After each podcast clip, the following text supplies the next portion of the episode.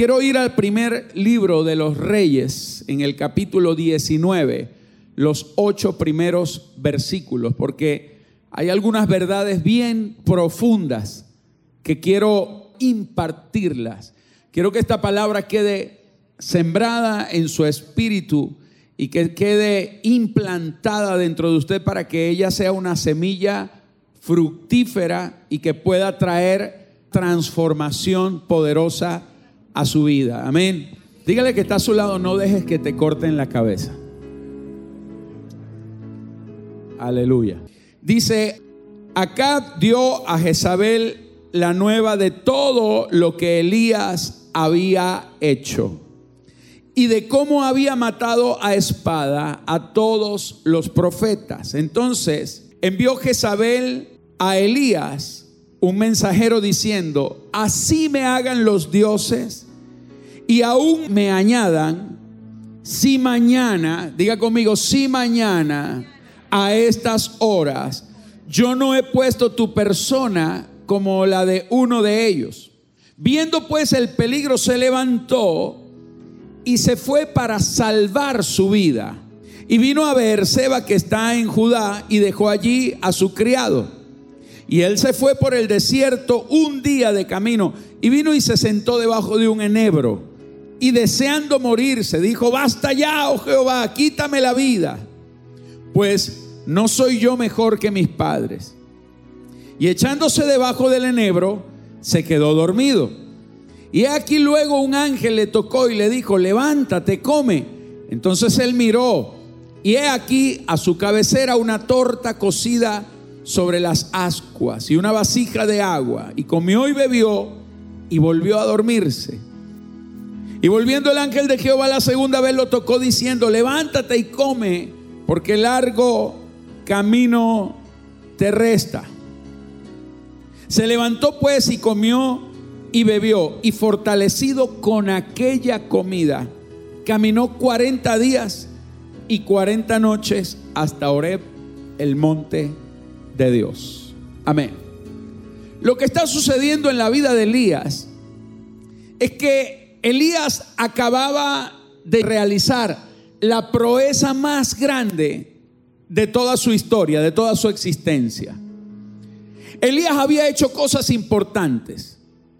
La primera cosa que hizo Elías fue que Elías confronta al rey de la nación. El rey de la nación era el rey Acab y estaba casado con una mujer llamada Jezabel. Recordemos que esto estaba sucediendo en Samaria. Para ese momento histórico, la nación estaba dividida en dos bandos. Estaba Israel del sur o Judá, con la capital en Jerusalén, y el resto de las once tribus pusieron un reino paralelo en Samaria. Con el tiempo, uno de los reyes llegó a ser el rey llamado Acab y Acab se buscó una mujer extranjera, era la hija de un rey enemigo. Y esta mujer se llamaba Jezabel y se casó con ella. Ella no creía en Dios, no creía en Jehová. ¿Sabe qué hizo Jezabel? Jezabel ordenó matar a todos los profetas de Jehová. El único profeta que quedaba era Elías. Pero en ese momento, Elías recibe una instrucción de Dios y Dios le dice que confronte al rey y que por palabra de él ordene que no va a volver a llover ni a caer rocío sobre la tierra. Y en ese momento deja de llover. Duró tres años y medio sin llover. Cuando ya la lluvia había cesado por más de tres años, la nación estaba desesperada. Había una crisis. Había una superinflación en el pueblo, en la ciudad, en la nación.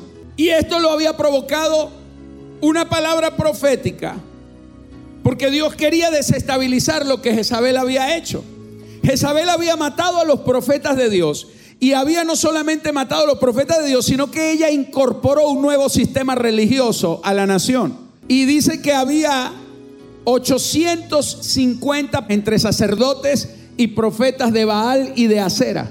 Entonces Elías causa una desestabilización en la nación. Entonces él dijo, bueno, vamos a hacer una cosa. Si tú quieres que llueva, reúneme a todos los profetas de Baal. Y se reúne todo el pueblo. Y dice que él nada más invocó a Jehová. Hace una oración y en eso se abren los cielos, desciende fuego y dice que el fuego consumió la ofrenda, consumió los leños, consumió las piedras y dice que hasta consumió la arena y lamió el agua. Amén. Y en ese momento eufórico, Elías dice, entonces como Jehová es Dios, agarren a estos mentirosos y se los llevaron a un riachuelo llamado el torrente del Sison y allí les cortó la cabeza a los profetas de Baal y los degolló. Y en una mañana, mejor dicho, en una tarde, dejó desarticulado todo el sistema que Jezabel había construido durante años. Escucha esto.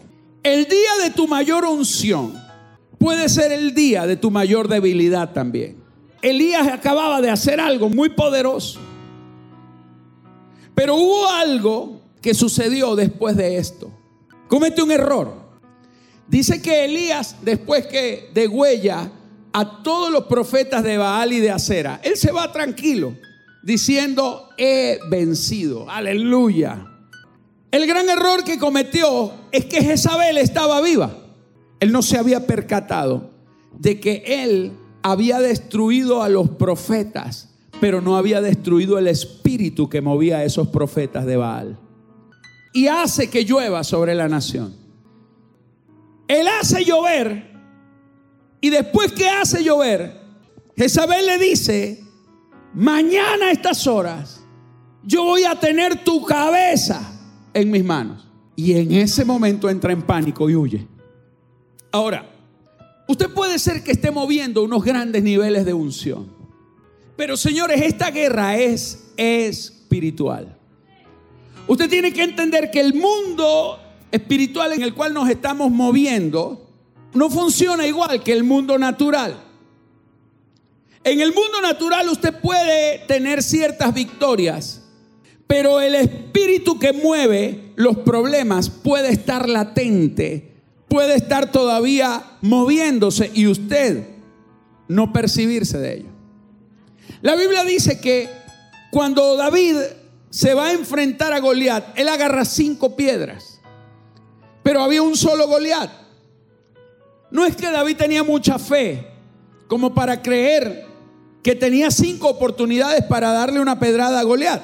Si David perdía la primera pedrada, lo que le venía era un espadazo en la cabeza. ¿Por qué toma cinco piedras entonces? Porque David se dio cuenta que detrás de Goliat había cuatro gigantes más. Y él supuso y dijo, yo me llevo cinco piedritas porque con las cinco voy a vencer. Lo que pasa es que cuando él venció al primer gigante, todos salieron huyendo. El pueblo dijo, los vencimos. Y David qué hizo? Dijo, no, no lo hemos vencido. Salió corriendo, le quitó la espada al gigante y con su propia espada le cortó la cabeza. Él sabía que había vencido al gigante, pero él sabía que no había derrotado a los filisteos. Porque era un espíritu que había allí detrás. Amén. Era un espíritu que se movía allí detrás. Entonces, ¿qué hizo el profeta Elías en este caso? Cuando Jezabel le dice que le va a cortar la cabeza, él entiende y se da cuenta de que él no derrotó al espíritu. Él derrotó lo externo, pero lo interno se dio cuenta de que no lo había vencido. Entonces él toma algunas determinaciones, él se va huyendo, se va al desierto y llega al monte Oreb y finalmente se esconde dentro de una cueva. Cuando él está dentro de la cueva, Dios se le aparece. ¿Usted recuerda que Dios se le aparece en forma de un terremoto, fuego, de granizo, de tormenta? Pero Dios no estaba en ninguna de esas cosas, pero dice que apareció un silbo suave y apacible y allí sale Elías y el Espíritu de Dios le dice, Elías, ¿qué haces dentro de la cueva? salte de esa cueva porque tú tienes una tarea. Le dijo, tú tienes que ir a hacer algo. Eso está en el capítulo 19 y le dice en el verso 15, le dijo Jehová, ve, vuélvete por tu camino por el desierto de Damasco y ungirás a tres personas. Ungirás a Hazael, por rey de Siria. Ungirás a Jehú, hijo de Nimsi, como rey de Israel. Y ungirás a Eliseo para que sea profeta en tu lugar. Dios le dice a Elías que él tiene que ungir a tres personas. Número uno, tiene que ungir al rey de Siria. Número dos, ungir al rey de Israel. Y número tres, ungir a Eliseo para que sea su sucesor. En otras palabras, Dios le dice a Elías, tienes que aprender la lección. Que tú tienes primero que ir a ungir a tu enemigo, al rey de Siria. La nación de Siria era la nación enemiga de Samaria. Siria y Samaria estaban en conflicto.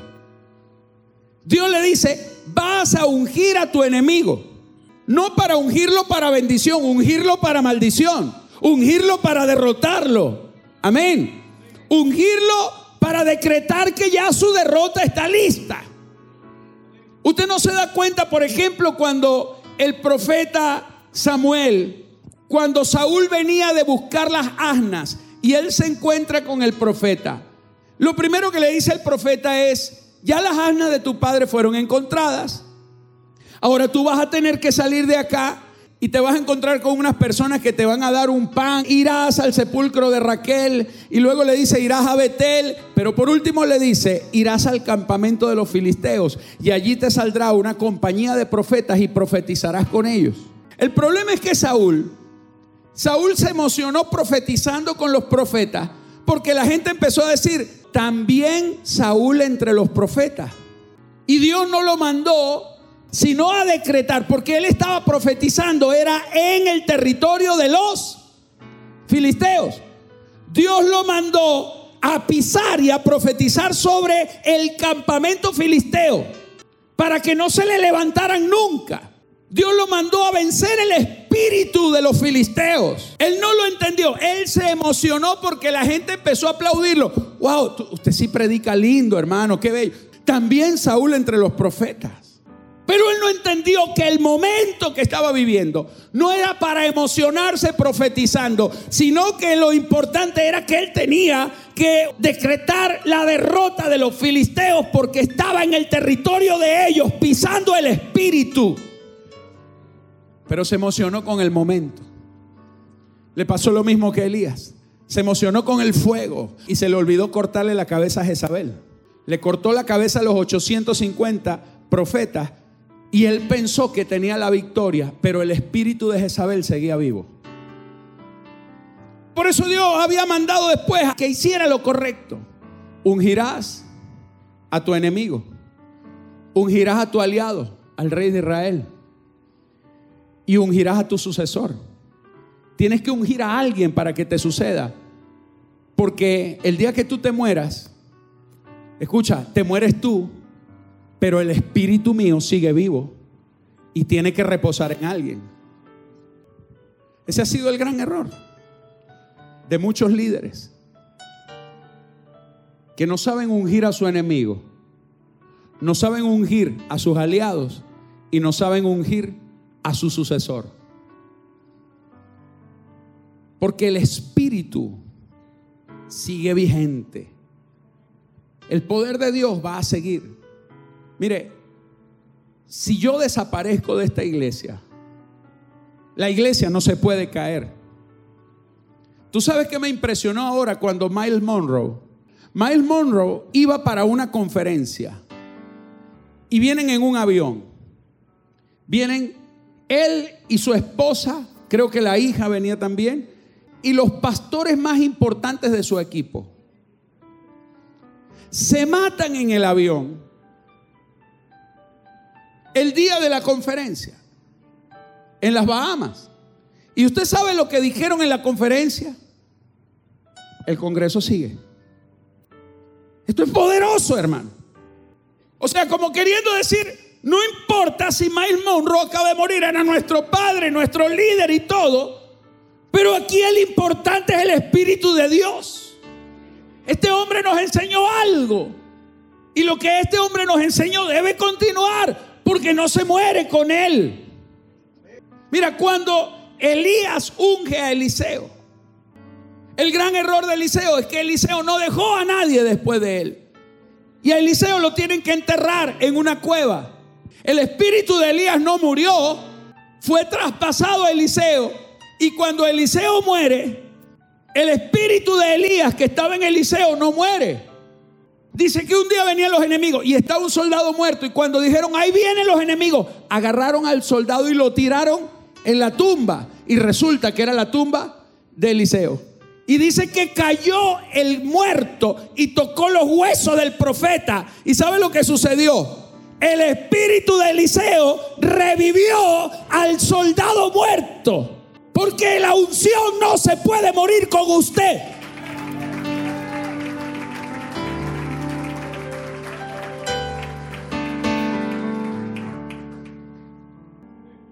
El espíritu nunca va a morir. El llamado, la unción nunca va a morir.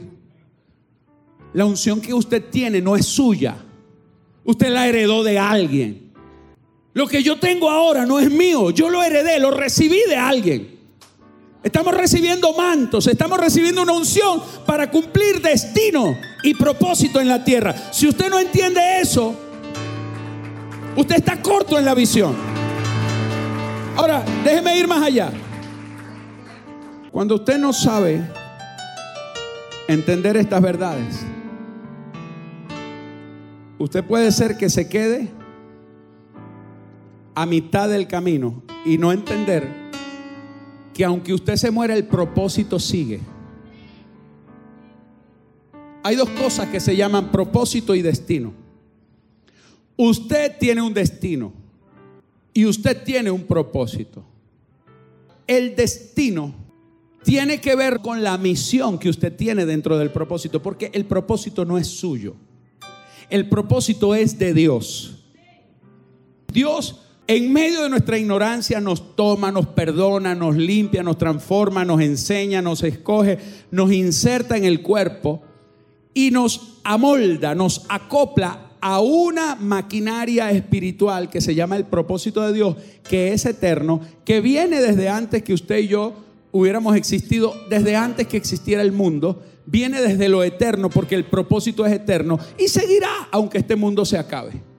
Usted es un pequeño engranaje dentro de la gigantesca maquinaria llamada el propósito de Dios. Ahora, el destino suyo tiene que ver con la misión que usted tiene dentro del propósito. Destino es en donde tú terminas dentro de ese propósito. Es como tú terminas. Eso es destino. Porque usted no puede acabar con el propósito, porque el propósito es igual que Dios eterno. Entonces usted, en el propósito, usted tiene varias alternativas. Uno, cumplirlo. Dos, abortarlo. Pero el que aborta no es el propósito, el que aborta es usted dentro del propósito. Cuando el Señor te dice que tú tienes un destino glorioso, es porque si tú haces todo lo que está en el propósito, te aseguro que tú vas a terminar muy bien. Sansón tenía un propósito, acabar con los filisteos. Pero ¿cuál fue su destino? Murió con los filisteos. Y no acabó con ellos. Acabó con un pedacito de ellos, pero no acabó con el espíritu de ellos. Les tumbó el templo, les tumbó las paredes, pero no le cortó la cabeza a los filisteos. Ahora, déjeme ir un poquito más allá. Yo le estoy diciendo que el espíritu no puede morir. Por eso el Señor en el libro de Malaquías, en el capítulo 4, esto lo está diciendo Malaquías. Malaquías fue el último profeta sobre la nación de Israel. Después de Malaquías no se levantó más nadie. Después que Malaquías se muere, viene Jesús. Pero Jesús duró para llegar 400 años después de Malaquías. O sea que lo que yo le estoy diciendo fue dicho 400 años antes de que viniera Jesús. El último profeta, diga conmigo, se pueden morir los profetas, pero el Espíritu sigue vivo. Ahora mire esto, ¿qué fue lo que ese profeta, el último de los profetas del antiguo pacto, llamado Malaquías, qué fue lo que dijo? Verso 5 del capítulo 4. He aquí, dice el Señor, yo os envío a quién? ¿A quién? Elías. Y Elías ya no se había muerto. No iba a enviar a Elías, iba a enviar el espíritu que obró sobre Elías. Por eso cuando a Jesús lo veían, le preguntaban, Jesús dijo, ¿quién dice la gente que soy yo? Unos dicen que tú eres Elías. Porque la gente, 400 años después, estaban esperando literalmente que viniera Elías. Por eso cuando Jesús dijo, Elí, Elí, la masa bactani, mira, está llamando a Elías. Porque en la cabeza de la gente, ellos sabían lo que estaba sucediendo. Pero mira esto. Jesús empieza a hablarles de un hombre llamado Juan el Bautista. Jesús comenzó a decirle a la gente, Él es aquel Elías que había de venir, el que tenga oídos para oír, oiga. El mismo Jesús dijo, el Espíritu nunca va a morir, la unción que Dios suelta nunca va a morir. Pero aquí es donde viene la cuestión. Marcos capítulo 6, verso 14. Oyó el rey Herodes la fama de Jesús, porque su nombre se había hecho notorio. Y dijo, mira lo que dijo Herodes, Juan el Bautista ha resucitado de los muertos. Herodes pensaba que, que era Juan que había resucitado. Y por esto actúan en él estos poderes. Otros decían, es Elías. Y otros decían, es un profeta o alguno de los profetas. Pero al oír esto, Herodes dijo, este es Juan, el que yo decapité, que ha resucitado de los muertos. Porque el mismo Herodes había enviado y había prendido a Juan, lo había puesto preso y le había encadenado en la cárcel. ¿Por causa de quién? ¿Por causa de quién? Herodías, mujer de Felipe su hermano, pues él la había tomado por mujer.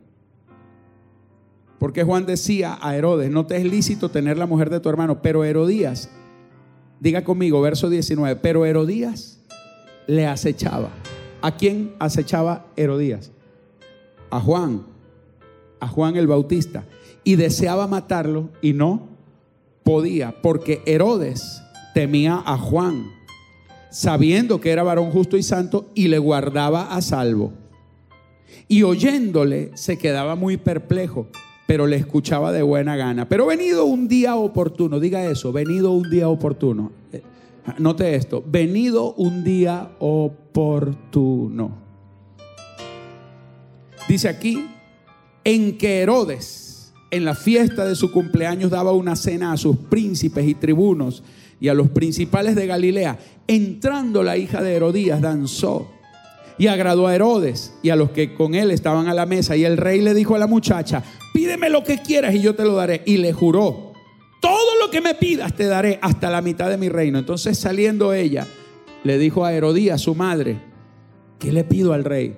Y ella le dijo, la cabeza de Juan el Bautista. Entonces ella entró prontamente al rey y pidió diciendo, quiero ahora mismo que me des en un plato la cabeza de Juan el Bautista. Y el rey se entristeció mucho, pero a causa del juramento y de los que estaban con él a la mesa, no quiso desecharla y enseguida, enviando el rey a uno de los de la guardia, mandó que fuese traída la cabeza de Juan. El guarda fue, le decapitó en la cárcel y trajo su cabeza en un plato, la dio a la muchacha y la muchacha se la dio a su madre. ¿Quién le cortó la cabeza? Jezabel. El espíritu de Jezabel, que todavía estaba vigente igual que Elías estaba vigente. ¿Cuál es la enseñanza, señores? Cuida tu cabeza. No dejes que te corten la cabeza. Habían pasado, yo calculo como 700, 600 años, no sé, desde que Jezabel dijo, te voy a cortar la cabeza. Porque cuando usted no le corta la cabeza al espíritu dominante, usted puede descuidarse y en un día oportuno, un día oportuno, la cabeza de algunos pudiera estar en un plato. Ahora, ¿cuál fue el gran error de Elías que no le cortó la cabeza a Jezabel? Le menciono algunos de los, de los errores, vamos a decirlo de esta manera, algunos de los errores del profeta Elías.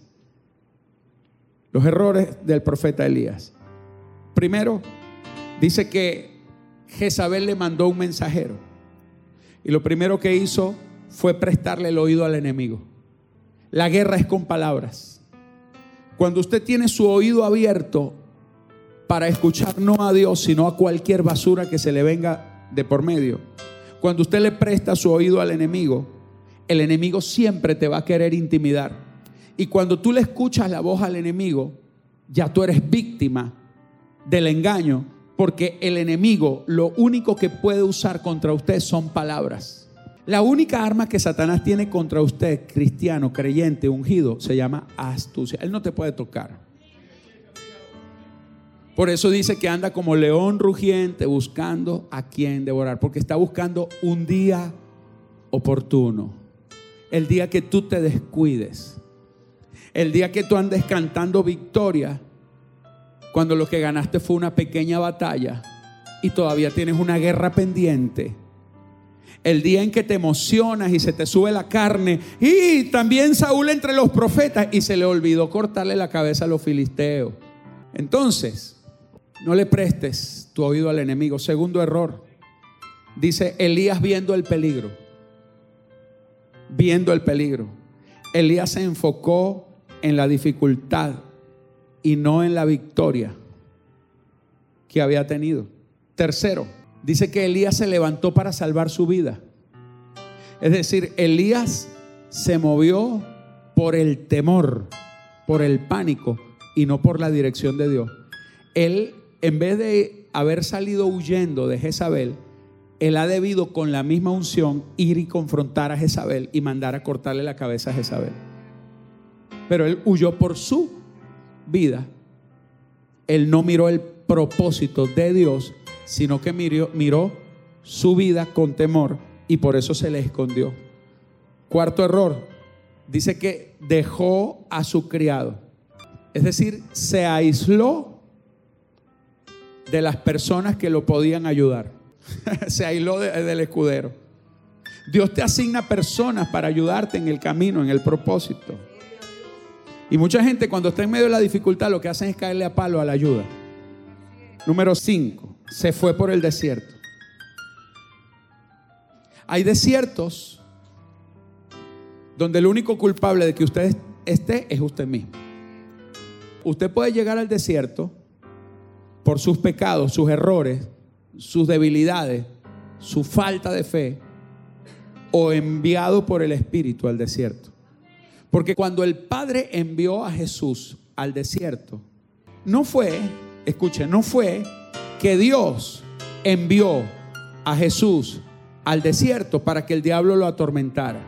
Fue que Dios envió al diablo al desierto para que Jesús lo derrotara. Eso es la gran diferencia. Que hay unos que cuando llegan al desierto el diablo los está esperando. Pero qué bueno es que cuando usted llegue al desierto, usted tenga 39 días esperando al diablo. Y cuando el diablo llegue en el día 40, diga conmigo, hace 40 días que llegó tarde. Es más, dice que Jesús estaba con las fieras, el diablo lo tentaba, pero los ángeles le servían. Y por último, el, el último error de Eliseo, dice, deseando morirse. ¿Sabe cuándo un hombre desea morirse? Cuando tiene todos los años de su vida sirviéndole a Dios sin haber muerto.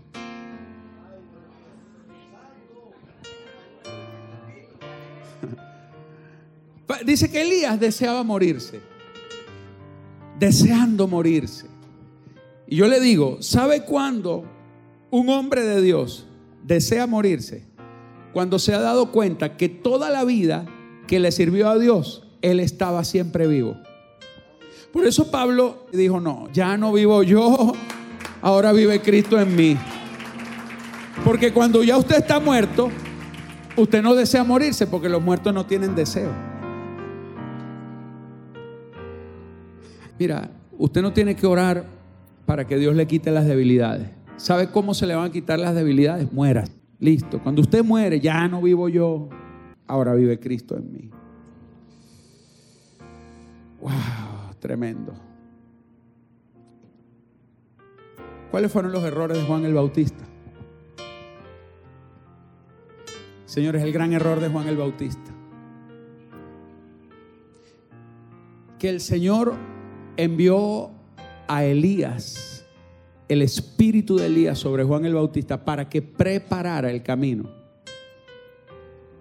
El gran error de Juan el Bautista es que Juan el Bautista dijo lo siguiente, es necesario que yo mengüe para que Él crezca. Ese fue el gran error.